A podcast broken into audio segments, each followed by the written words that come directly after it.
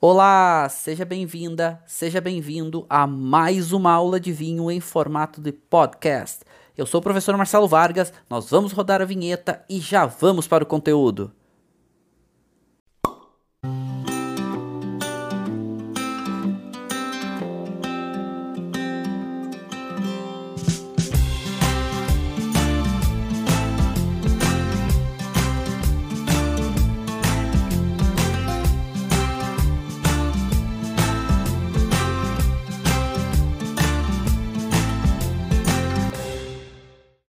Estamos começando mais uma aula do nosso grupo de estudos e degustação de vinhos, aonde estaremos falando hoje sobre essa uva incrível que é a Chardonnay. Eu, fico, eu faço um esforço para pensar se existe uma uva mais flexível que a Chardonnay. E a gente está falando de uma uva branca, então ela não vai fazer vinho tinto, né? Mas com certeza todos os estilos de vinhos brancos, de espumantes a brancos extremamente encorpados, a Chardonnay faz. E se adapta a muito diferentes estilos de vinhos, mas também a muitos diferentes estilos de terroirs, a muitos, muitas composições diferentes de terroir. E, e, e, tem uma vantagem a Chardonnay, e talvez por isso ela seja tão plantada. Porque, além da diversidade de estilos de vinho, além da diversidade de se adaptar bem a locais, ela consegue expressar bem características do local, consegue expressar bem as escolhas enológicas. Então ela se adapta muito bem a diferentes técnicas enológicas. A gente vai ver madeira, fermentação malolática, surli, batonagem, todas essas técnicas Chardonnay se dá bem e ela expressa isso muito bem e vai trazendo um perfil diferente para os vinhos. Então, provavelmente, tá? Eu não gosto de ser no mundo dos vinhos, difícil da gente ser é definitivo, né, para as coisas, mas com certeza é uma das uvas mais flexíveis para estilos de vinho e que também vai fazer de níveis de qualidade de vinhos aceitáveis até níveis excelentes, porque realmente são vinhos que podem ser né, feitos com essa uva alguns dos melhores vinhos do mundo. Por exemplo, vinhos espumantes, a gente já pode falar de champanhe. Ela é uma das uvas principais de champanhe, certo? E ela tem um, um papel importante no corte de vinho de champanhe. E isso vai fazer com que ela também entregue essa referência dessas características também em outros locais. Tanto que o corte para vinhos espumantes mais clássicos no mundo é o corte baseado em champanhe, Chardonnay e Pinot Noir. E aí entrando outras uvas locais plantadas que também pode contribuir no corte. Né? Por exemplo, no Brasil, quando a gente fala de espumantes, Chardonnay e Pinot Noir são as protagonistas, mas aí vão ter outras uvas que vão entrando. Por exemplo, na Serra Gaúcha, o Riesling Itálico, que é bastante plantado. Mas que vai ter um papel muito mais para acidez, etc. Já a Chardonnay e a Pinot vão trazer, vão contribuir com estrutura, com corpo, também com acidez, com parte aromática e tudo mais. Não que a Riesling Itálico também não contribua um pouco com essas características, certo? Mas vamos lá. Faz vinhos brancos leves, vinhos brancos aromáticos, aí depende, porque a Chardonnay ela não é uma uva aromática por natureza. Mas as técnicas enológicas podem contribuir para que ela tenha uma intensidade maior de aromas e de sabores. Por exemplo, passagem por madeira nova. Tem muitos produtores que fazem passagem por madeira nova. Inclusive, não só passagem por madeira, mas fazem fermentação da Chardonnay em madeira e depois mais passagem por madeira, né, mais técnicas de é, própria malolática e tudo mais, que vai trazendo mais corpo, mais estrutura, até mais complexidade de aromas e sabores e vai deixando o vinho mais intenso. Não estou dizendo que vai deixando o vinho melhor, tá? São estilos diferentes. Por exemplo, a gente fala da Borgonha. A Borgonha, ela não tem, por natureza, o hábito de usar muito madeira nova. Ela prefere usar uma pequena parte de madeira nova, uma parte de madeira mais antiga e alguma parte até sem madeira, certo? Mas tem outros locais que gostam muito de madeira nova e o caráter da madeira é muito presente. E a Chardonnay pode entregar alta qualidade em diferentes técnicas, em diferentes perfis. É a uva branca mais difundida no mundo, tá? Ela não é a mais plantada, Ainda tem algumas uvas que tem maior volume, mas para nível de qualidade, com certeza, e é a mais amplamente difundida. Ou seja, quase todo lugar no mundo tem Chardonnay plantado. Na dúvida, quando o produtor está começando um projeto novo, se ele tem dúvida que ele vai plantar para uva, ele vai plantar Chardonnay, certo? Por quê? Porque é uma uva que se adapta muito bem a diferentes locais e pode entregar alta qualidade em diferentes locais. Então essa flexibilidade de local e de perfis de vinho, estilos de vinho, faz com que ela seja amplamente plantada. Aonde ela é mais plantada no mundo? Primeiro lugar a França, segundo lugar Estados Unidos, terceiro lugar a Austrália. E depois vão ter outros locais importantes: Itália, Chile, Argentina, o próprio Brasil, África do Sul, Nova Zelândia. Aonde vocês pensarem que se produz vinho, normalmente vai ter Chardonnay plantado também, certo? Vai variar muito, a parte de perfil estrutural e de aromas vai variar muito de Chardonnay. É difícil da gente fechar um perfil médio de Chardonnay, tanto que eu normalmente trago aqui para vocês um gráfico do perfil dos vinhos de acordo com aquela uva, um gráfico médio.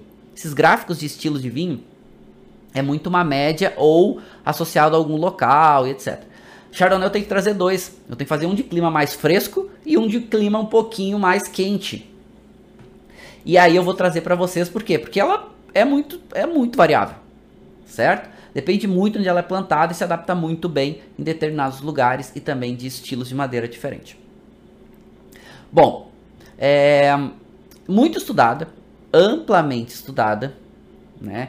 ainda não está 100% comprovado qual é a origem. O que a gente tem hoje de mais atual é provavelmente um cruzamento da Pinot Blanc, ou seja, a Pinot Noir e a Chardonnay têm uma relação importante, certo? Por isso também se dão tão bem. E a Guyão, acredita-se, né? Acredita-se que pode ter surgido ali na região da Borgonha Inclusive, ela ganha esse nome Chardonnay porque tem uma, uma comuna, tem uma cidadezinha na Borgonha que se chama Chardonnay. E aí ela vai ganhar esse nome. Então acredita-se né, que ela tenha nascido ali naquela região. Mas ainda tem algumas coisas a se comprovar. Então acredita-se que ela vem da região da Borgonha ou arredores e ela seja aí um cruzamento de parte importante da Pinot Blanc. Mas vamos lá, né? É uma uva que com certeza vai ter os seus melhores e mais prestigiados vinhos brancos tranquilos na Borgonha. E é aqui da Borgonha, né? E a gente está vendo aqui que a gente está na região que a gente chama de Maconé, certo? É uma região que fica no sul da Borgonha. Eu já mostro para vocês o mapa da Borgonha todo. E é uma região que faz divisa, faz fronteira, que vocês estão vendo bem aqui embaixo, né? Beaujolais, então é bem na fronteira com Beaujolais. E aí é legal, eu vou até marcar aqui com a caneta para vocês verem, que tem uma cidadezinha, olha aqui, ó, tem uma comunazinha aqui chamada Chardonnay. E é essa comuna que vai dar o nome, certo? Que vai dar o nome para essa uva. Então essa uva provavelmente nasce aqui, devia ter clones provavelmente nessa região. E esses clones começaram a ganhar sucesso, começaram né, a ser difundidos. E aí começou a ganhar esse nome. Ah, tá, que uva é essa? Ah, essa é a uva lá de Chardonnay, é a uva lá de Chardonnay, então provavelmente ganha essa referência. Mas a gente está falando de uma uva que provavelmente nasça na Borgonha. E a Borgonha, meus amigos, já falamos, né? É a melhor, com certeza, é, né? A Borgonha como um todo é a melhor região para vinhos tranquilos de Chardonnay. E provavelmente, certo? seja uma das regiões que mais tem diversidade para nível de Chardonnay de alta qualidade, certo? Vamos ver isso um pouquinho mais para frente. Já falamos, né? Ampla gama, de, ampla, ampla gama de estilos. Eu não vou dar na aula de hoje um destaque tão grande. Eu vou dar algumas pinceladas sobre vinho espumante. Isso a gente vai fazer numa aula separada. Mas mais foco na uva, direcionada até para vinhos tranquilos. E depois a gente fala ela mais direcionada para espumante. Porque para espumante muda completamente o perfil. A Chardonnay, para vinho espumante, isso é um ponto importante, ela é colhida mais cedo. Mas isso é uma, uma, uma, um entendimento que muitas vezes tem errado no mercado. Quando, quando a gente pensa que, ou quando muitas pessoas pensam que colhe a uva mais cedo para fazer espumante, pensa que colhe a uva verde. Não, isso não é verdade. Colhe mais cedo para ter uma acidez maior, mas a uva já está com um processo de amadurecimento satisfatório. Ela já tem madurez suficiente para ser colhida. Por quê? Porque senão não ia fazer bons vinhos espumantes. Claro que para vinho tranquilo, deixa ela amadurecer um pouco mais e aí vai colher. E esse amadurecer um pouco mais vai depender de muitos fatores: o local, solo, quantidade de calor. E um ponto extremamente importante para Chardonnay é esse referência estrutural chamada acidez. Por quê? Porque a acidez da Chardonnay é fundamental ter mais ou menos para poder equilibrar as, as estruturas dos vinhos, certo? Pra, porque quanto maior a acidez ela tiver, mais ela aguenta, primeiro, potencial de guarda, mas com outras estruturas para equilibrar essas estruturas. Porque senão pode acontecer de, primeiro, empregar muitas técnicas enológicas, né, passagem por madeira, malolática e tudo mais, e faltar acidez e aí vai ficando um vinho um pouco mais cansativo, enjoativo. E isso acontece em muitos locais, pessoal, que a gente tem climas mais frescos, é, desculpa, climas mais quentes. E o contrário em climas mais frescos. Climas mais frescos tende a acidez ter um destaque maior, certo? Então esse é um ponto importante.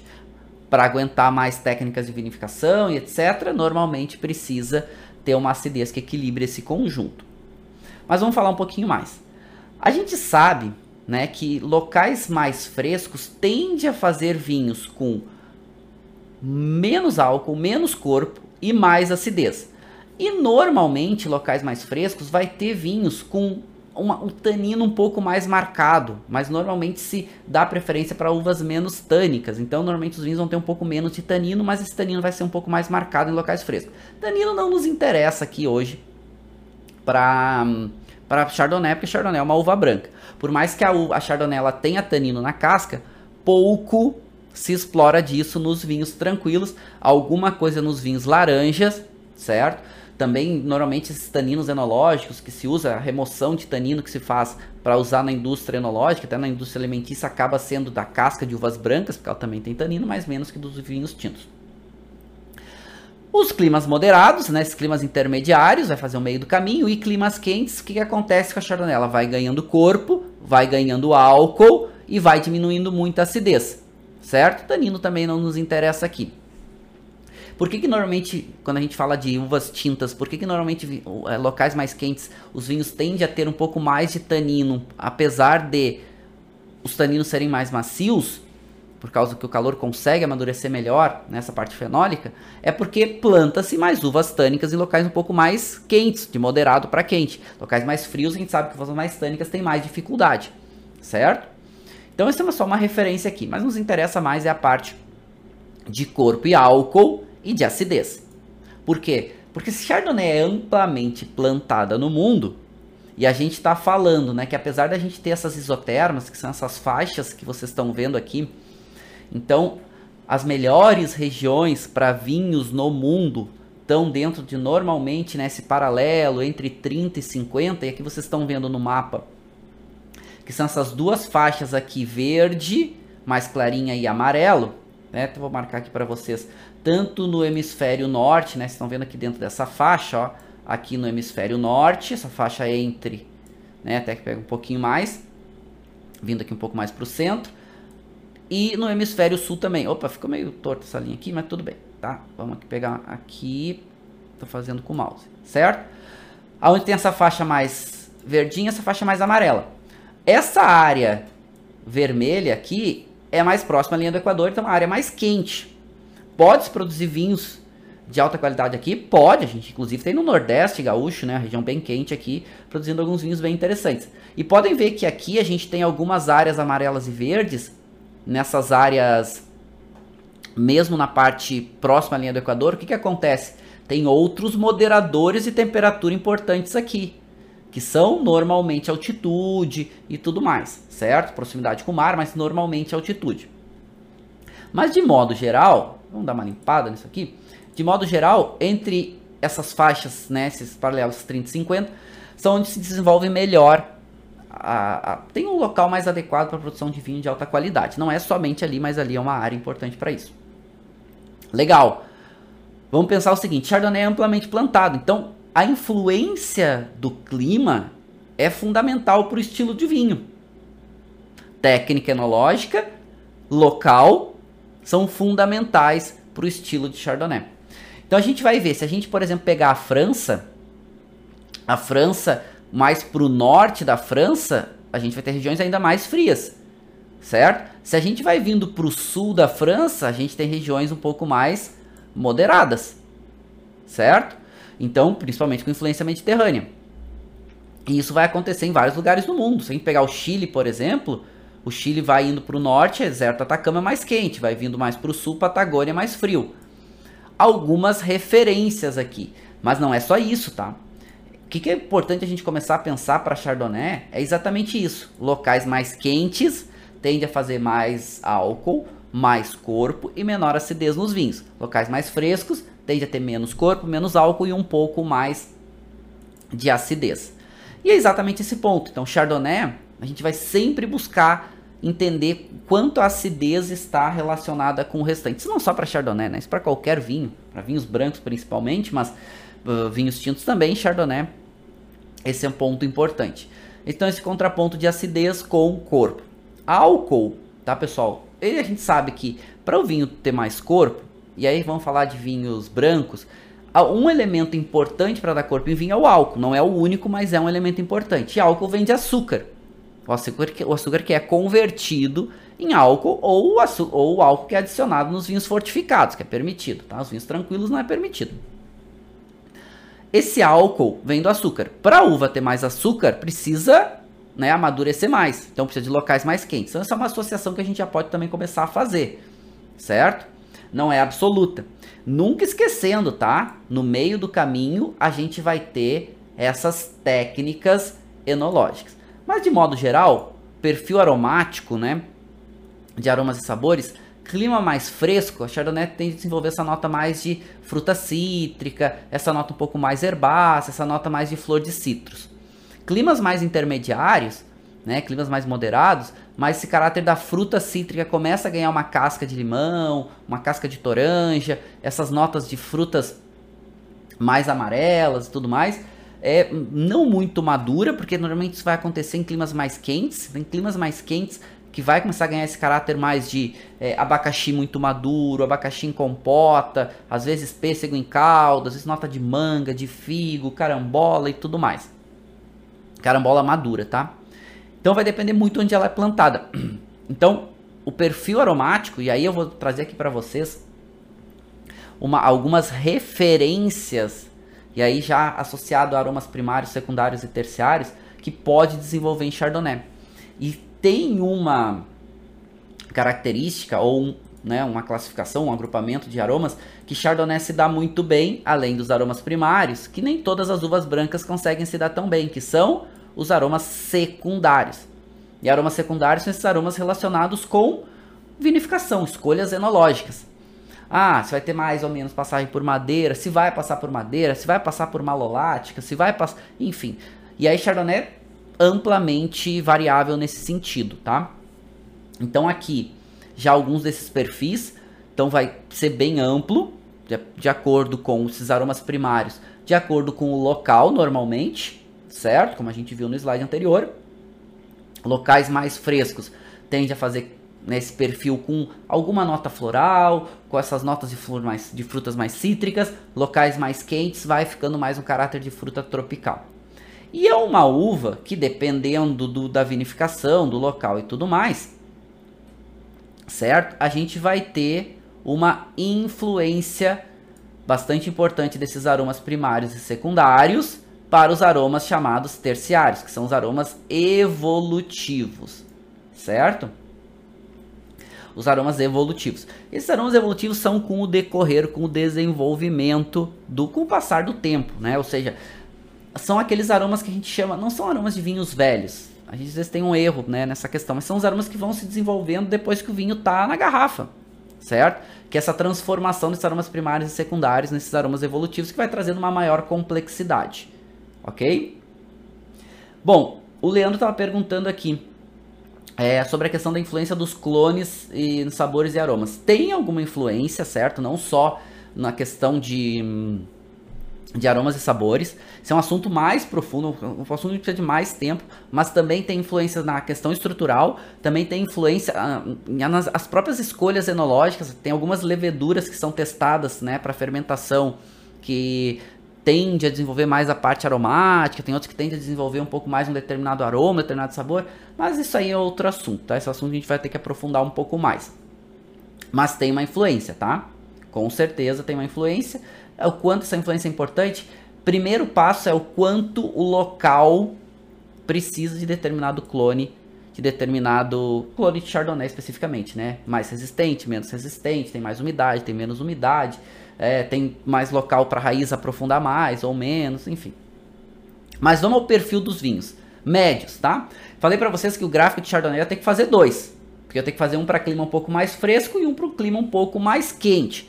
Lembrando que esses são médias, tá, pessoal? Se Chardonnay é amplamente plantado, amplamente difundido, é amplamente utilizado técnicas diferentes de fermentação e etc., é, técnicas diferentes de enologia, vamos chamar assim, vai ter perfis diferentes. Então, locais de clima mais fresco, a gente pode pegar Chablis como um bom exemplo, certo? Tende a ter um, mais um caráter de fruta cítrica, um pouco menos de intensidade frutada, um pouco menos de passagem por madeira nova, certo? Tende a fazer álcool e corpo de médio para pouco, mais uma acidez normalmente muito mais alta, certo? E aí a gente tá falando de entre médio muito e muita acidez, ok? São vinhos realmente que a acidez se destacam e Chablis é um grande exemplo para isso. Mas não só Chablis, podemos pegar a Alemanha. A Alemanha principalmente as regiões mais ali para o sul da Alemanha, são bem clássicas para Chardonnay, de altíssima qualidade. Altíssima. São regiões também mais frescas. A gente pode pegar é, o Chile, por exemplo, quando a gente vai para regiões mais para o sul do Chile, que é um pouco mais fresca, a gente pode pegar regiões que tem um pouco mais de altitude. Chardonnay é amplamente plantado e tende a fazer esse estilo um pouco mais fresco. Na própria Austrália, que é uma, um país quente, né? a maioria das regiões são quentes, algumas regiões como a própria Tasmânia e tudo mais, mas isso aí a gente vê daqui a pouco. Já quando a uva vem de locais mais quentes, o perfil muda bastante. Aí a Chardonnay tende a ganhar uma intensidade maior, principalmente de frutas mais maduras. Passagem por madeira e etc. tende a fazer ela com um pouco mais de. também trazer um pouco mais de aromas e sabores. Lembrando que locais mais quentes tu tem um amadurecimento maior da casca, né? Amadurecimento maior da uva como um todo. E a gente sabe que na casca é, precisa do amadurecimento maior. E quanto maior o amadurecimento da casca, tende a entregar mais aromas e sabores também. Não significa que os vinhos vão ser melhores, não é isso. Tende a fazer vinhos com mais álcool e mais corpo, locais mais quentes, só que a acidez diminui. E lembra que eu falei para vocês, Chardonnay, as, o grande segredo de Chardonnay é a acidez todo o conjunto dos vinhos Chardonnay é importante, mas a acidez com certeza a gente tem que ficar mais atento, porque a gente vai ali saber o quanto o vinho vai entregar qualidade, equilíbrio e tudo mais, de acordo com o perfil de acidez, certo?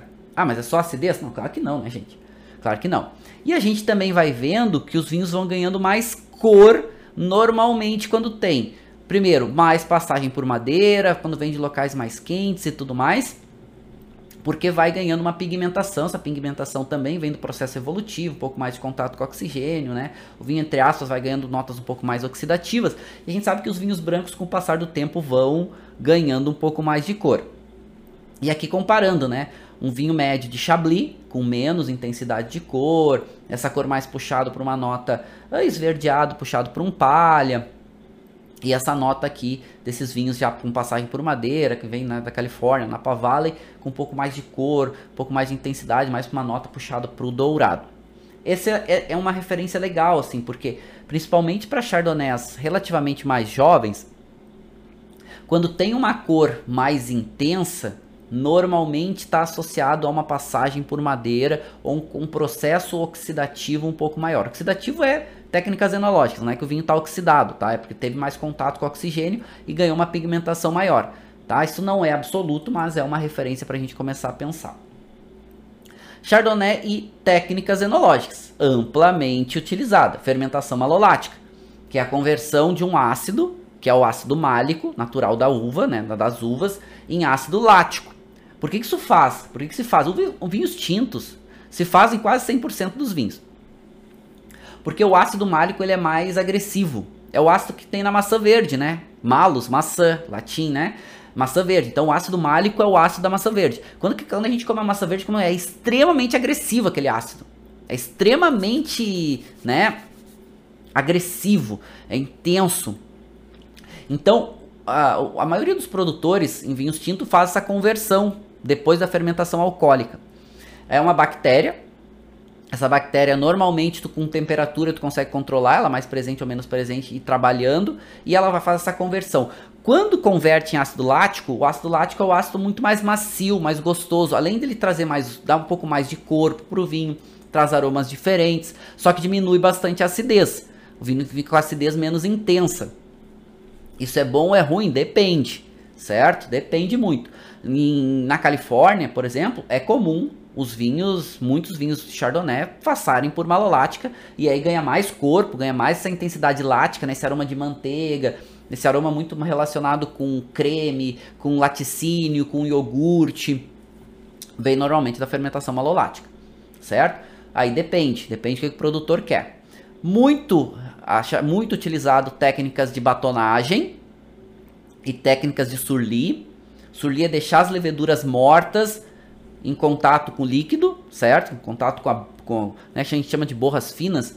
As leveduras trabalham, convertem, fazem a fermentação e elas vão morrendo. Aí os, os, os produtores podem deixar a Chardonnay né, em contato com essas leveduras mortas por mais tempo que é o processo que a gente chama de surli. As leveduras vão morrendo, né? Vão se decompondo e entregando algumas características para os vinhos. Amplamente utilizado isso em espumante, tá, gente? O, o, técnica de, de surli é amplamente utilizado em espumante. Só que muitas vezes no espumante é, o surli é que mais agrega aromas e sabores, certo? Nos vinhos brancos não necessariamente, mas pode ser muito utilizado. E a técnica de batonagem também. O que, é batonagem? é tu pegar essas leveduras mortas e agitar ela no líquido, certo? Para deixar ela essa, essa levedura se decompor mais rápido e ela agregar mais características, né? O pessoal está perguntando como é que é como é que é feita a malolática. É uma bactéria, né? O pessoal controla isso na vinícola, certo? Vai controlando esse processo, mas também com temperatura. Se pode inserir a bactéria? Até pode, tá? Mas normalmente esse processo pode acontecer de forma orgânica com a questão, a questão da própria temperatura. Tu deixa uma temperatura mais agradável, a bactéria é presente no ambiente e ela pode começar esse processo. Né? Bom, vamos lá. Só que essa decisão de malolática, ela não é, ela não é necessariamente hum, absoluta certo? Vai depender muito do produtor. Ela é em grande quantidade, certo?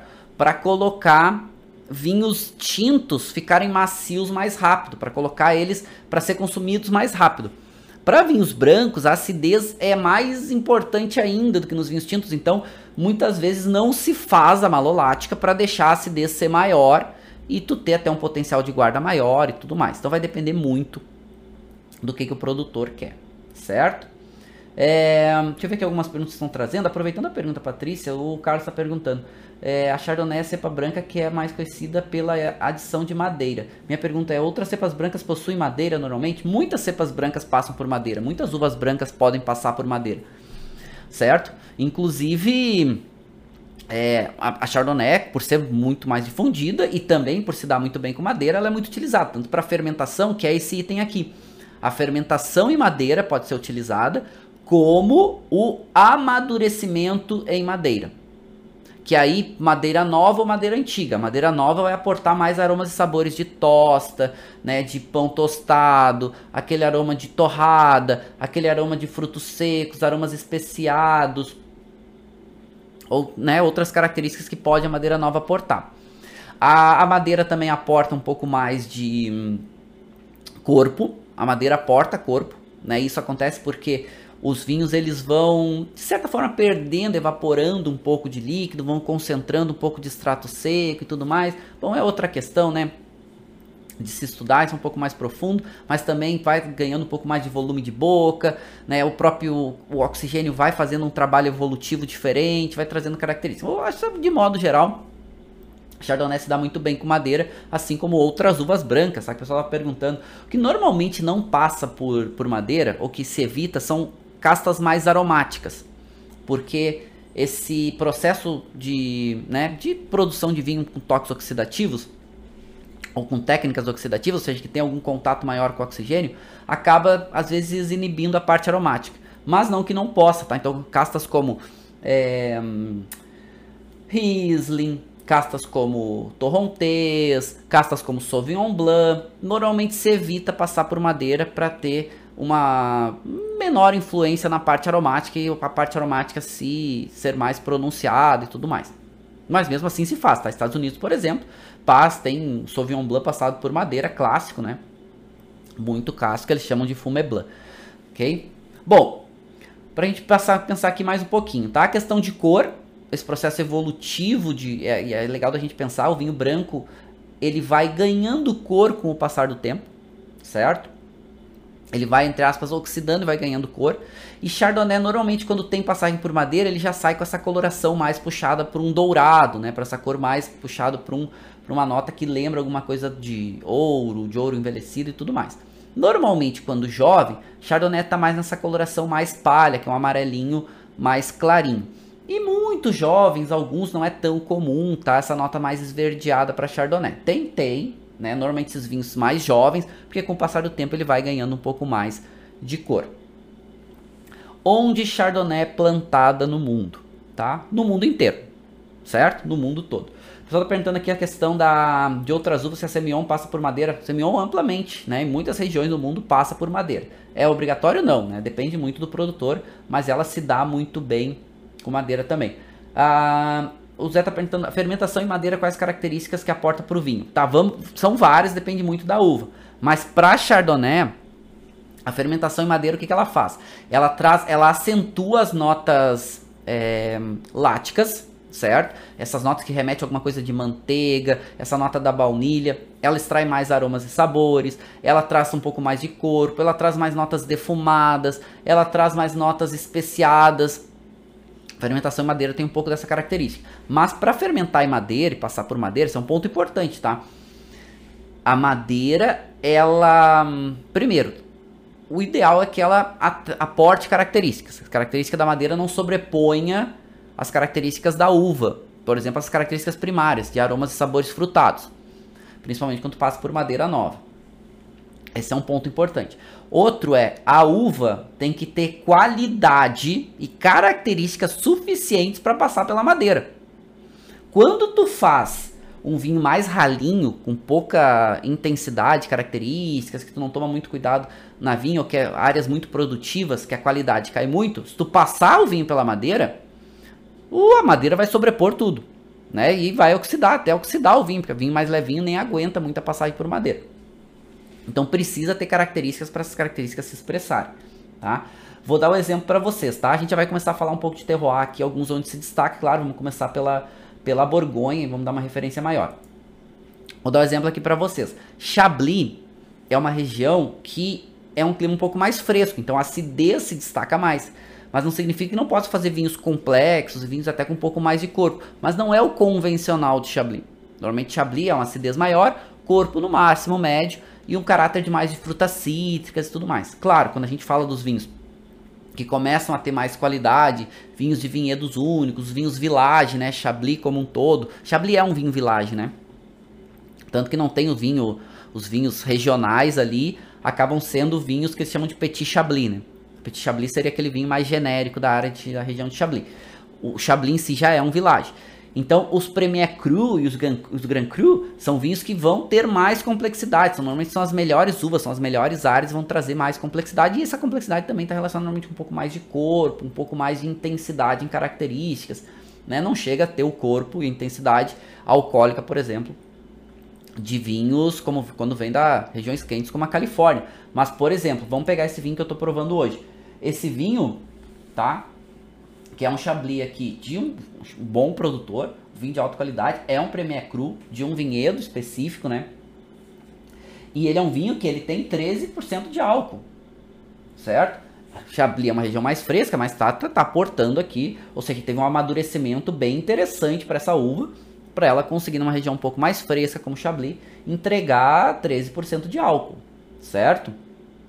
Já o vinho que eu estou provando aqui do lado, que é o vinho da Miolo, da campanha gaúcha, é um vinho que tem 12,5% de álcool e vem de uma região um pouco mais vem de uma região um pouco mais quente.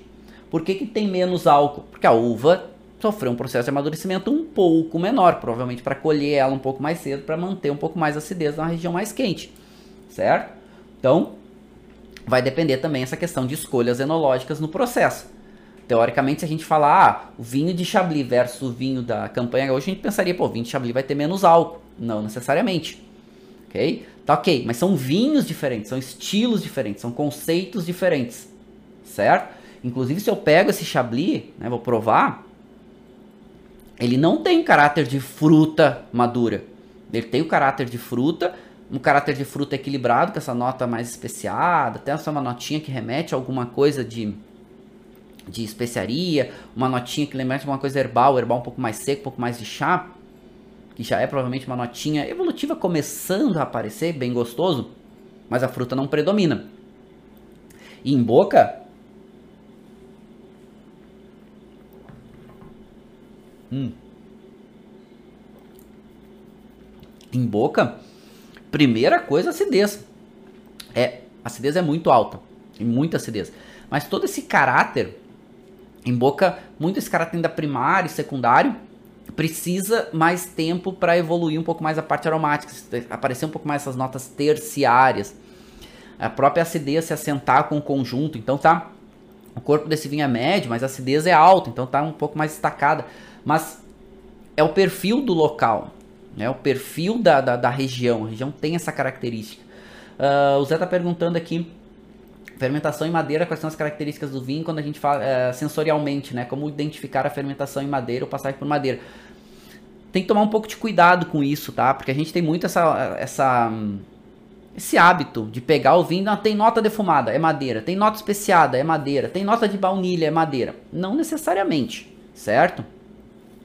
Quando tem o caráter muito evidente de madeira, que é aquele caráter muito, por exemplo, a Chardonnay, aquele caráter muito, muito, muito de baunilha, de uma, um pão tostado, que pode nos remeter à madeira. Mas a gente está vendo que tem outras técnicas aí que pode trazer caráter que vai se confundindo. Por exemplo, a malolática. A malolática pode trazer um caráter diferente. A malolática não precisa necessariamente fazer toda a malolática do vinho. Não precisa converter, não precisa converter todo o ácido málico. Tu pode fazer só uma parte, ou pegar e misturar um vinho que tenha malolática com que não tenha. Aí vai o enólogo, né? O enólogo é o engenheiro dessa criação. Mas Chardonnay com certeza é amplamente flexível nesse sentido. Os, os enólogos, e por isso também é ampla, ampla, amplamente difundido e plantado, porque os enólogos podem trabalhar melhor. Tu corre menor risco de errar com a Chardonnay. Não é que não é, tá? Tem muito Chardonnay mais ou menos, de qualidade até baixa, né? Né? Enfim, e porque ela também tem uma questão, né? Aqui eu estou provando dois vinhos com perfis bem diferentes, né? De regiões diferentes, preços diferentes e tudo mais, mas que mostram que Chardonnay pode entregar uma qualidade alta uh, por dependendo do estilo. Claro, que o vinho, o Chardonnay da Miolo, ele é menos concentrado, ele é menos potente, mas tem corpo. Ele tem intensidade, ele tem acidez. A acidez é média descendo um pouquinho, tá? E quando o Chablis acidez é muito alta, mas a gente sente um bom volume desse vinho em boca. Ele tem corpo, o corpo dele também é médio, ele não é muito encorpado, né? Apesar do álcool ser 12,5, ele tem um bom, bom volume de boca. Mas, bom, interessante, perfis diferentes, com preços muito diferentes, né? Miolo 40 e poucos reais, Chablis aqui 500, 600 reais, certo? Bom, são perfis diferentes, tá? Apesar deles serem Deixa eu ver aqui, eu acho que eles são também da mesma safra. Uh, o Chardonnay da Miolo é. Não, é 2019. Mas o potencial de guarda é bem menor. Né? Mas ok, a gente tá falando de perfis, não tô nem comparando. Mas vamos, vamos entrar aqui nas nossas regiões. Aí a gente começar a fazer algumas comparações, certo? Chardonnay é amplamente plantado. A gente tem que começar falando da França. Que é o local que mais é plantado no mundo, é o local que tem os melhores vinhos espumantes com Chardonnay do mundo, que é Champagne, e os melhores vinhos tranquilos com Chardonnay do mundo, que é Borgonha, vamos começar falando desse local, tá? Hum. Tomando um gole d'água. Só pra, pra uma questão de, de comparação, tá, pessoal? É, quando eu falo dos melhores vinhos brancos tranquilos do mundo, a Borgonha, que são os mais valorizados, tá? Tem vinhos de altíssima qualidade Chardonnay fora da Borgonha, que compete em preço quase em qualidade, mas a Borgonha é mais conceitual, certo? Mas vamos lá, vamos avançando. E tem uma outra região da França, que é a região que mais para o sul, chamada Languedoc-Roussillon, que é uma região importante, planta-se muito Chardonnay, é uma região que faz muito volume, o nível de qualidade é maior, aqui, daqui que vem a maioria dos chamados vans de PI, e muitos desses vans de PI, que são esses vinhos como se fossem os vinhos são comparados aos vinhos IGT da Itália, certo? Mais ou menos nesse nível, se a gente for comparar. É, vinhos de grande volume. E o nível de qualidade mais baixo, tá? São os vinhos baratos aí que a gente compra, PI DOC, etc. E muitos desses vinhos brancos vêm daqui e são feitos com Chardonnay. Mas vamos avançar. Champanhe mais para o norte. Vou falar, não vou falar tanto hoje, aliás, nem vou falar tanto de vinho espumante, vou focar mais nos vinhos tranquilos. Mas para saber que é Chardonnay, uma das uvas principais para champanhe, certo? Extremamente importante, não só para champanhe, mas para vinho espumante no mundo como um todo. Mas vamos falar da Borgonha. É Borgonha, né? Linda. A gente vê essas regiões, essa, essas áreas que tem um vilarejo. Normalmente tem uma montanhazinha atrás, né? Uma colina alta atrás.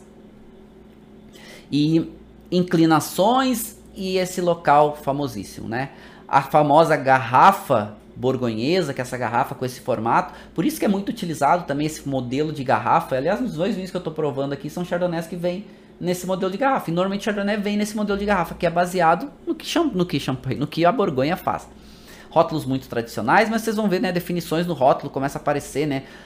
Agora, ganhando cada vez mais destaque o nome da uva no rótulo, que só pode aparecer nos vinhos regionais, ou seja, nos vinhos onde a uva pode vir de qualquer área da Borgonha, certo? Pode aparecer o nome da uva, antigamente nem isso, mas quando o vinho vem, ganha o nome da área, por exemplo, Merceau, que é um village importantíssimo, certo? Que tem Premier Cru, inclusive, que para mim, tá? Por mais que Merceau não tenha Grand Cru, como tem outros, como outras áreas tem Grand Cru, Merceau não tem vinho Grand Cru, mas para mim são os melhores Chardonnays da Borgonha, são Merceau, mais potentes, um pouco mais concentrados.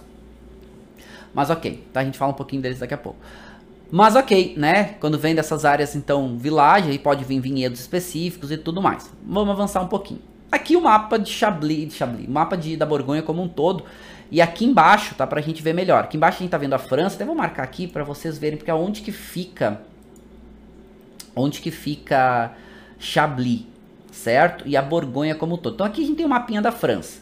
E nessa areazinha aqui, mais central da França, vai estar tá a Borgonha, que é esse mapinha que a gente está vendo aqui em cima, certo? E aí a gente vai ter uma parte principal ou mais destacada da Borgonha aqui, que vai mais ou menos aí de Dijon a Macon, certo? E uma área um pouquinho mais para noroeste, que é a área de Chablis, ok? Aqui a gente vai ter as Côtes e tudo mais, mas um pouquinho menos destaque. Com certeza Chablis e essa área principal aqui de baixo são as áreas mais importantes que a gente está vendo aqui no mapa maior. O que, que a gente está vendo aqui? Chablis, Chablis quase mais próximo a Champagne do que necessariamente a Borgonha, e depois essa área aqui de Dijon Macon, que é essa área aqui. Vocês estão vendo nesse mapa, e esse é o mapa oficial da região de, da, da Borgonha, tá? Do Comitê de, da Borgonha. E a gente está vendo Chablis mais afastado e tem uma composição de solo muito diferente, certo? Que é a composição de solo aonde tem muita presença de calcário, calcário disparado é a maior composição e vai ter mais uma região um pouco mais fresca, né? Fica mais para o norte, a gente está vendo aqui, né? Nesse mapinha, né? Chablis fica um pouquinho mais para o norte. Faz vinhos com acidez ainda maior. Na Borgonha, essa parte de Dijon, mais ou menos aqui que a gente vai pegar a chamada Côte d'Or, que envolve a boa parte aqui que a gente chama né, da Côte de Nuit e a Côte de Bonne, vai chamar, vai fazer a parte chamada Côte d'Or. Aqui tem os melhores e mais destacados vinhos de Pinot Noir e de Chardonnay do mundo, né? Chardonnay também, lembrando, Chablis só vinho branco, tá? Só vinho branco. É a, a, a denominação, a apelação de Chablis só para vinhos brancos. Aqui na Côte d'Or, que é a Côte de Nuit e a Côte de Bonne, para vinhos brancos e para vinhos tintos, com destaque para vinhos brancos de Chardonnay e vinho tinto de Pinot Noir, apesar de outras uvas também serem permitidas. Aonde vocês estão vendo marcadinho de vermelho, aqui no mapinha, são as áreas onde tem os Grand Cru, as areazinhas em amarelo são as apelações Village e Premier Cru. Village é o seguinte, é uma vila específica que pode usar o nome nos seus, nos seus vinhos e alguns desses vinhedos são de nível de qualidade maior, os seus climates que eles chamam, e aí pode usar a definição Premier Cru. Gente, Borgonha, olha só, estou fazendo um, uma, uma passagem rápida pela Borgonha. Borgonha a gente precisa de, uma, de algumas vidas para começar a aprender sobre a Borgonha, tá? É extremamente complexo aprender sobre a, a Borgonha, mas vamos, vamos entender algumas coisas chaves aqui, como por exemplo, os vinhedos. Os vinhedos, de modo geral, em inclinação, são os melhores vinhedos. Tanto que os vinhedos Gran Cru e Premier Cru vão estar em inclinação. As áreas mais planas são as áreas que são mais férteis, onde né, tem mais matéria orgânica e tudo mais, e vão fazer esses vinhos mais genéricos, os vinhos regionais. Vinho genérico na Borgonha, gente, é caro, tá? Não, não é menos caro que os vinhos Village, Premier Cru e Gran Cru. Quanto maior o nível, mais caro se torna certo? Mas são caros.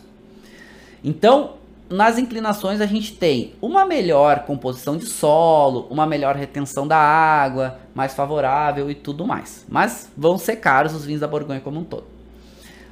Normalmente, os melhores, a melhor área de inclinação com o melhor solo vai ganhar a classificação Gran Cru, que são poucos, tá? A gente tá falando aí algo em torno de 1% da produção, um pouquinho mais da produção dos vinhos da Borgonha, classificado como Gran Cru, certo? E depois algumas áreas que vão ter a definição, poder usar, além da definição village, ou seja, do local, por exemplo, Chablis. Chablis é um village. Então, toda uva que vem dessa área pode ser classificada como Chablis, certo? Claro que a gente vai ter aqui algumas, algumas referências importantes. Por quê? Porque na Borgonha, boa parte das áreas são classificadas com um nível de qualidade. E esse nível de qualidade é o que ela pode fazer. Então, essa apelação eh, da, da, da de Chablis é uma, primeiro, composição de solo de Chablis, né? Um solo com muita presença de, de calcário. Esse calcário vai trazer uma acidez maior para o vinho. Um famoso solo quimeridiano, né, é aquela composição de, de fósseis marinhos e tudo mais. Algumas áreas dentro desse village que são marcadas, que pode fazer os chamados Premier Cru. Aqui vocês estão vendo no mapinha que tem essa corzinha laranja um pouquinho mais escura, certo? Aqui está o nosso vinhedo Premier Cru, inclusive do vinho que eu estou provando hoje. Vou marcar aqui para vocês, que é bem pertinho aqui do, do rio Serrain, né? Que é esse vinhedo aqui, aqui, borrou, certo? Ou borroar, que na verdade é a expressão correta né, seria um A mais acentuado, borroar. Que é esse vinhedo aqui, que é um Premier Cru. E a gente tem alguns vinhedinhos aqui, que são sete na verdade, que são os Grand Cru de Chablis, certo? Que vão estar divididos aqui, ok? Então aqui são alguns vinhedinhos que vão ter. Então tá marcado aqui no mapa. Mas de modo geral, quanto maior o nível de qualidade, né, da hierarquia, maior normalmente a concentração do vinho, entrega mais características, mas sempre seguindo essa linha do local, né? Um pouco maior de acidez, não normalmente não usa madeira nova, normalmente só uma parte do vinho passa por madeira, é, privilegia madeira antiga, quando usa madeira nova é uma pequena parte, tudo mais. Mas vamos descer um pouquinho, tá? Então, destaque para Chablis, acidez alta, caráter de fruta cítrica, menos caráter de madeira. Quando a gente vai descendo, e aí a gente vai ter aqui, lembra que eu falei para vocês a chamada Côte d'Or, que é aquela parte mais central da Borgonha, que é na verdade também uma das partes mais destacadas da Borgonha, né? Chablis é super importante, mas aqui a gente vai ter a área mais nobre da Borgonha, que é a chamada Côte d'Or. Aqui vocês estão vendo mais roxinho, é a Côte de Nuit, aonde os vinhos tintos se destacam. Vão ter os vinhos tintos de Pinot mais famosos do mundo, né? Entre eles aqui é, famosíssimo, Romané Conti, Richborn, Echezot, Corvo Jo e tudo mais, né? E aqui na Côte de Bon vão ter os vinhos brancos mais destacados.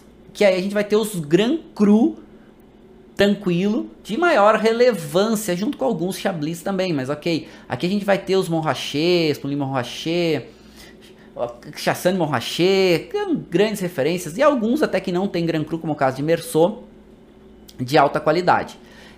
Aqui a gente tem solo calcário, mas a gente tem solos argilocalcários.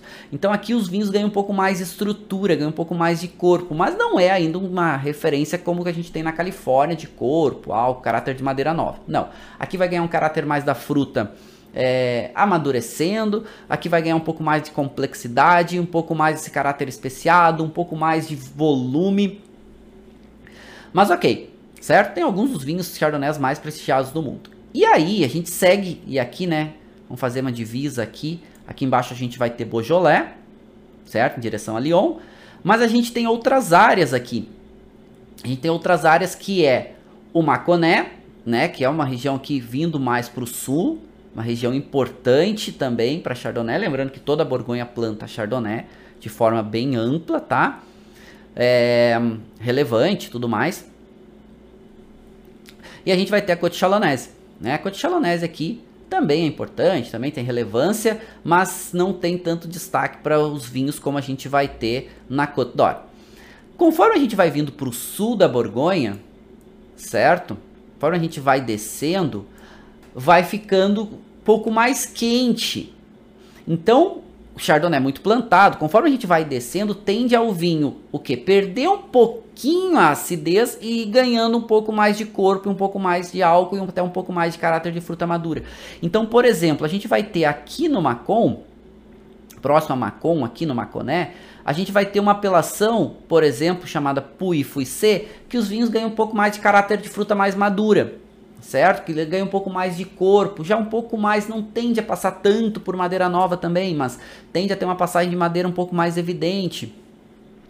Então, diferente de Chablis, certo? Aqui no Maconé, vinhos mais potentes, vinhos mais intensos, vinhos mais robustos como um todo, certo?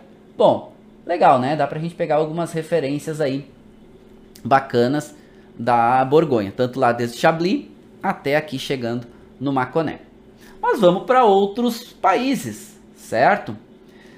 Bom, com certeza, fazendo um contraponto importante, a gente vai ter os Estados Unidos, principalmente a Califórnia, né, que é a uva branca de maior destaque hoje nos Estados Unidos, principalmente na Califórnia, que é a Chardonnay. E só que aí muda o perfil. Aí o que, que vai acontecer? Chardonnay, Califórnia, é local mais quente, local que tende e gosta de fazer vinhos potentes, concentrados, intensos, robustos. E aí eles vão, né, pegando essa, essa linha de maior concentração, maior potência, maior passagem por madeira. Tem um ponto importante da, quando a gente fala de Chardonnay da Califórnia, que foi o julgamento de Paris. No julgamento de Paris, a gente, né, em 1976, a gente começou a ver vinhos do Novo Mundo, fora da Europa, ganhar destaque.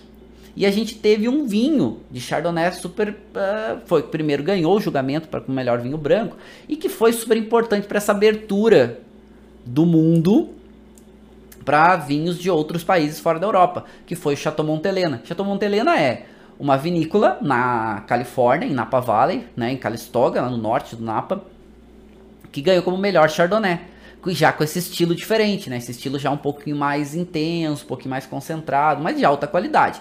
Assim como teve um vinho de Cabernet Sauvignon que também ganhou o julgamento de Paris, também americano, né? Que foi Stag Sleep, ok? Bom, mas vamos focar na, no Chardonnay da Califórnia. Depende muito da área da Califórnia. Chardonnay é amplamente plantado, né? Na Califórnia como um todo, de literalmente de norte a sul.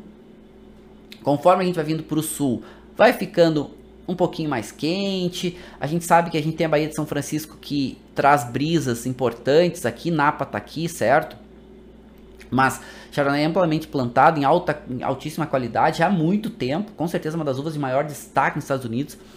Livermore é uma das regiões super importantes, né? Inclusive dizem que os primeiros vinhedos de Chardonnay nascem aqui em Livermore.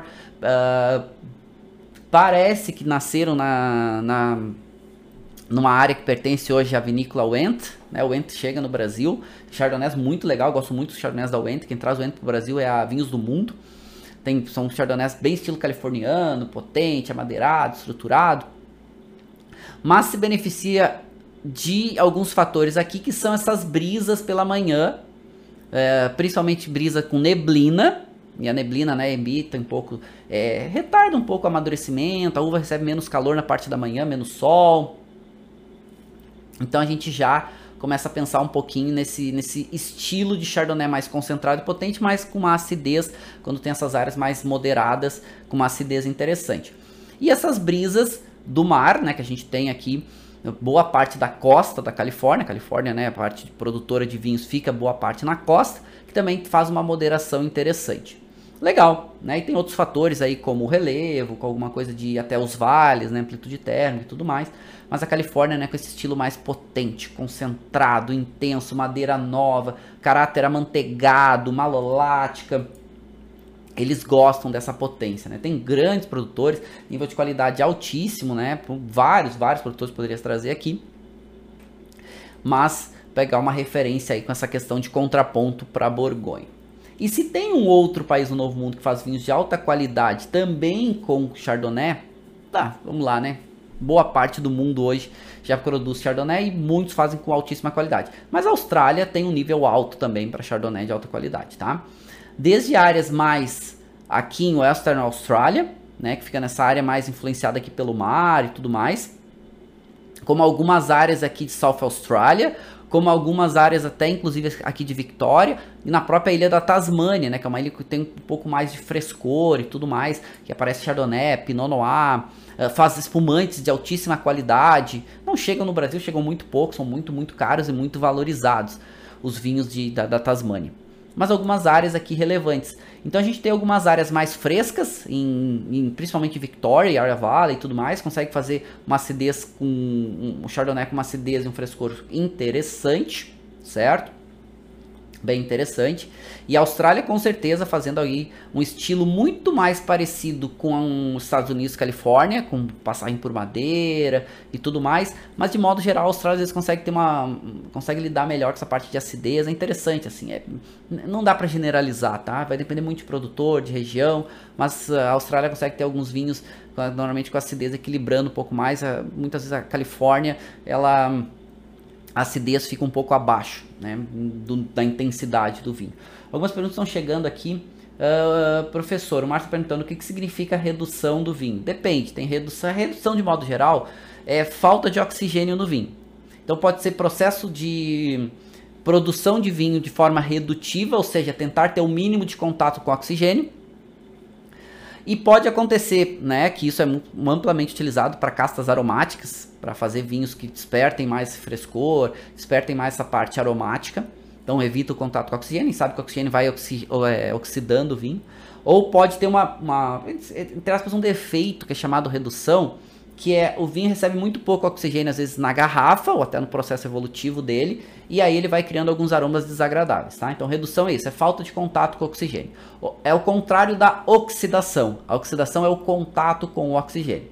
E essas duas, de forma controlada, podem ser benéficas para os vinhos. Quando for de forma acentuada, elas podem ser trazer malefícios para o vinho, tá? Então é isso. No processo de vinificação, uh, que inclusive falado no filme Julgamento de Paris. É, o processo de vinificação foi importante, né? Era um vinho mais pronto, tudo mais. É outra coisa, eu recomendo vocês não. É, o filme é legal, tá? Ele não é bem fidedigno, mas leiam o livro, o Julgamento de Paris. O livro é muito bom. Tá? O filme é legal também, mas o livro é excelente. Recomendo fortemente. África do Sul, Chardonnay é amplamente plantada também.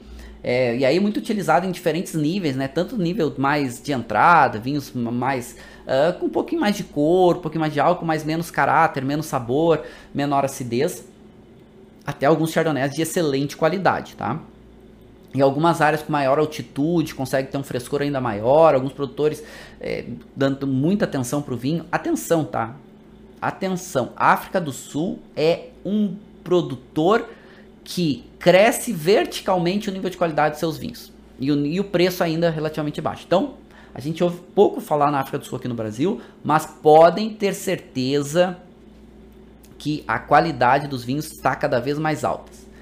Então, áreas com altitude, um pouco maior de frescor, áreas mais próximas à, à costa, influência marítima, também maior frescor, né? Aqui a gente tem uma, um mar um pouco mais frio, apesar da África do Sul ser mais quente. Esse ar mais frio vem lá do, da, da Antártida e traz um pouco mais de frescor, né? A gente tem a Cape Doctor aqui, né? Cape Doctor também é uma, é uma massa de ar forte que, que entra aqui, refresca um pouco os vinhedos. A gente tem a corrente de Benguela, que é essa massa de essa essa é, é, essa corrente marítima extremamente fria que vem também lá da, da Antártida e traz um pouco mais de frescor. Mas a África do Sul, de modo geral, ela é quente, certo? Argentina, gente, Argentina e Chile é vertical também o nível de qualidade dos chardonnays que vem vindo, que estão aparecendo nesses países, que já tem, mas que aparecem, certo? Cada vez mais. Argentina, vinhedos de altitude, principalmente de Mendoza, Vale de Uco, altíssima qualidade. A Catena vem fazendo vinhos espetaculares. A Cobos, são vários produtores fazendo Chardonnay de altíssima qualidade na Argentina. A gente é muito bem servido de Chardonnay argentino, com um nível de qualidade cada vez maior. Normalmente um caráter mais é, frutado, mais caráter de fruta exótica, dessa fruta, dessa fruta de, é, vamos lá, essa fruta desde um pêssego até um pêssego muito maduro, essa nota do abacaxi, essa nota de, até chegando esse caráter mais de um melão, até chegando uma nota mais de, uma, às vezes de uma manga, lembrando que a Argentina é quente, tá? Chile, Chile também, tá? Cada vez mais entregando Chardonnay de alta qualidade. Eu sou eu sou muito apaixonado pela diversidade dos Chardonnays chilenos. Os Chardonnays quando vem mais da costa do Chile, um pouco mais fresco, um pouco mais dessa nota herbal, um pouco mais esse caráter de uma fruta cítrica para fruta de polpa amarela. E quando vem de algumas áreas um pouco mais quentes, mas com o Vale Central é, é, muito quente, né? Muitas vezes o vinho fica um pouco desequilibrado, falta um pouco de acidez, ganha um pouco de, de corpo e de álcool. Mas quando vem de áreas uh, com influências Andes, né, que já tem um pouco mais de altitude, não do mar, mas da Cordilheira dos Andes, faz alguns chardonnays muito bons, nível de qualidade muito interessante. Chardonnay do Chile é outra é outro local para a gente prestar muito, muita atenção no nível de qualidade dos vinhos, tanto de norte a sul. Tem vinhos muito interessantes Chardonnay feitos no deserto do Atacama, como o projeto Tara da Ventisqueiro, literalmente no deserto. Tem vinhos de Chardonnays espetaculares na região mais costeira, regiões ali como Casablanca, San Antônio, muito, muito interessantes. Algumas regiões costeiras também aqui da área central, também bem interessantes, e alguns chardonnays bem interessantes dessa área também mais próxima à cordilheira e a gente vai ter projetos, é, é, projetos aí, vinhos incríveis, vinhos incríveis, espetaculares, né? Um, vinhos pequenos produtores fazendo coisas espetaculares com Chardonnay no Chile. A gente tem Aristos, Aristos, Duquesa da Aristos, é qualquer coisa de fantástico, é um vinho, né, espetacular. A gente vai ter Caliptra fazendo projetos muito, muito bons. E a gente vai vindo para o sul, vai tendo vinhos de alta qualidade, Chardonnay também. Né? A gente vai tendo Sol de Sol, que é, outra, que é um vinho muito, muito bom, feito pela Vinaquitânia. A gente vai ter alguns vinhos muito interessantes, Chardonnay aqui de Bilbio, né? Pedro Parra descobriu vários terroirs incríveis aqui. Bom, né? é é uma diversidade bem grande que a gente tem no Chile. Região mais costeira, normalmente mais fresco, regiões normalmente mais central e cordilheira um pouco mais intenso. E eu não posso deixar de falar dos nossos chardonnays do Brasil, certo? Porque o nosso chardonnays aqui a gente, gente, olha só, dá uma dica para vocês, tá? Quer comprar um vinho no Brasil que tem uma qualidade alta e tem um preço bem interessante, são os chardonnays de qualidade brasileiro, certo? Eles são menos valorizados, porque a gente usa muito chardonnay para espumante, nossos espumantes estão crescendo muito. A gente planta muito é, uvas tintas, né, para fazer vinhos tintos, amplamente plantados, difundido tudo mais. E a chardonnay vai perdendo um pouco de espaço para os vinhos tranquilos. E assim, ó, vou trazer algumas dicas para vocês. Esse vinho que eu falei para vocês, que esse chardonnay da Miolo Reserva, é uma um baita de um exemplo. 40 e poucos reais entregando um vinho muito consistente, muito gostoso, com muita tipicidade, né? Um vinho que tem um bom volume de boca, uma boa intensidade de aromas e sabores, um vinho bem interessante, certo? Esse é um exemplo. Mas outros exemplos também. Então, o Chardonnay é bastante plantado, tanto na nossa região da, da central, da Serra Gaúcha, nessa região centro campos de cima da serra, até essa região, falando de Rio Grande do Sul, né, até essa região um pouco mais das fronteiras aqui, que a gente vai ter a campanha e a própria Serra do Sudeste, também plantada em Santa Catarina, também plantada nas regiões ali de São Paulo, também plantada nas regiões mais ali de Minas Gerais e outras regiões, certo? E aí vamos falar de alguns desses chardonnays. E aí alguns que eu vou dar, trazer a dica para vocês. E aí eu vou dar um foco assim, a gente tem chardonnay muito legal também é, em São Paulo, a Guaspari faz um chardonnay muito bom.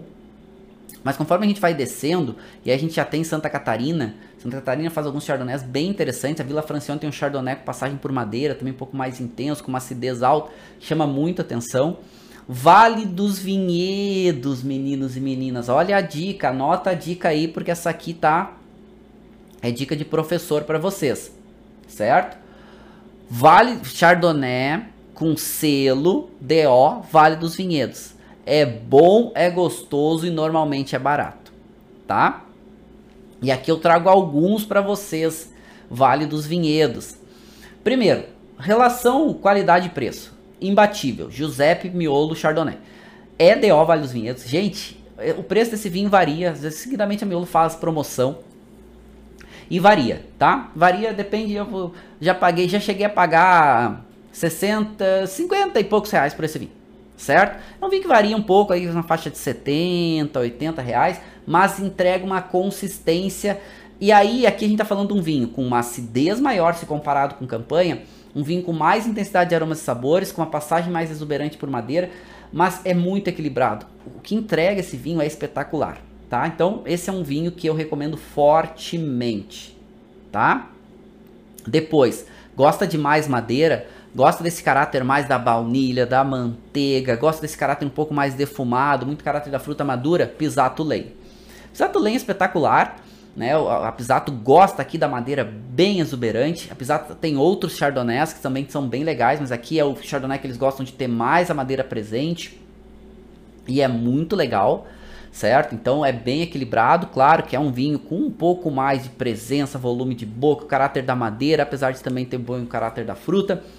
Mas eu recomendo também fortemente. Pisato Lei um pouquinho mais caro, tá? Aí vai depender do local, enfim, tava na faixa de 90 reais a última vez que eu comprei. E um outro Chardonnay de altíssima qualidade, que é o Gran Leopoldina, certo? Da Valduga, que é outro Chardonnay também com nível, é Vale dos Vinhedos. É, então vocês veem o selinho aqui, ó, tanto no Giuseppe, quanto no Pisato Lenho, quanto aqui do ladinho no Gran Leopoldina. Nível de qualidade também muito alto, Nível de qualidade também, uma consistência bem grande, é super premiado. Vai fazer mais ou menos um equilíbrio. Ele, ele tem a madeira bem presente, mas ela parece um pouco menos, mais equilibrado com a fruta. A acidez segura bem o conjunto. Tem essas notas que remete a notas primárias e secundárias, né, bem evidentes, bem bem interessante. Esse também é um pouquinho mais caro, mas é um Chardonnay também de altíssima qualidade. Aqui já já falando da faixa aí passando dos 100 reais.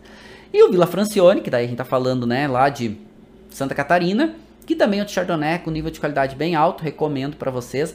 Também tem um preço que vai variar muito do local para local. A última vez que eu paguei, paguei algo em torno de quase 90 reais por ele, mas entregando um nível de qualidade bastante alto, certo? Então aqui algumas referências de Chardonnay brasileiro, mas tem vários, tá? Poderia indicar outros, outros produtores que têm uma qualidade alta. É, tem alguns vinhos, o pessoal falou aqui de alguns vinhos envelhecidos a Máximo Bosque, Máximo Bosque tem um amadurecimento um pouco maior, um envelhecimento maior, legal também, os vinhos muito bacana. É, Alma Única, tem chardonnays bem interessantes. Poxa, tem vários produtores aí que a gente poderia trazer. Eu gosto muito dos chardonnays de entrada da... Dos chardonnays de entrada... Os chardonnays todos da, da Casa Valduga, com certeza é, gosto bastante, né? Há alguns chardonnays de entrada que a gente tem aqui também com preço mais baixo e etc. Também são bem interessantes. E tá bem servido de chardonnay, tá? Gosto, gosto bastante. Chardonnays de entrada da Dom Cândido, eu gosto bastante também. Até o Bag Box da Dom Cândido, Chardonnay, bem legal, tá? Bem bacana também, é Vale dos Vinhedos. Tem alguns vinhedos também que vem é, da Serra Gaúcha e outros locais, mas é bem legal, tá do ladinho da Valduga também. Bem bacana, certo? É, a pessoa está me perguntando aqui, professor, já comprou vinhos na banca do holandês aqui no mercado público? Eu já comprei na banca do holandês, tá? Mas recomendo vocês comprarem ali no conjunto da banca do holandês, que é no mercado público de Porto Alegre. Portanto, eu tô perguntando aqui. Sim, tem a banca 38, que é da mesma, que é do mesmo grupo da banca do holandês, que fica na frente, que é melhor ainda que eles são especializados em vinho. Recomendo fortemente vocês comprarem lá na banca 38, tá? Indico para vocês, o preço é bom, é, eles têm uma seleção própria muito boa, os vinhos giram bastante, bem legal, tá? Recomendo fortemente vocês comprarem lá, tá? Banca 38. Uh, ah, o Félix está falando do Virtude da Salton, verdade, Salton faz também bem interessante, é muito bom o vinho da Salton, gosto bastante também.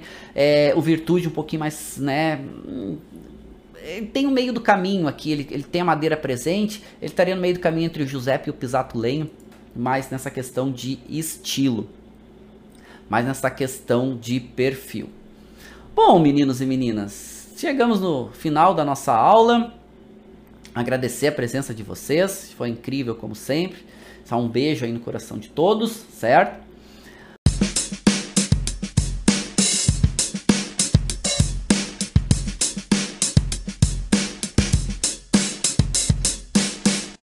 Você acabou de ouvir uma aula de vinhos do professor Marcelo Vargas, em formato de podcast. Para mais conteúdos, dicas e materiais sobre a bebida, acesse o site www.marcelovargas.org. Um forte abraço e até o próximo encontro.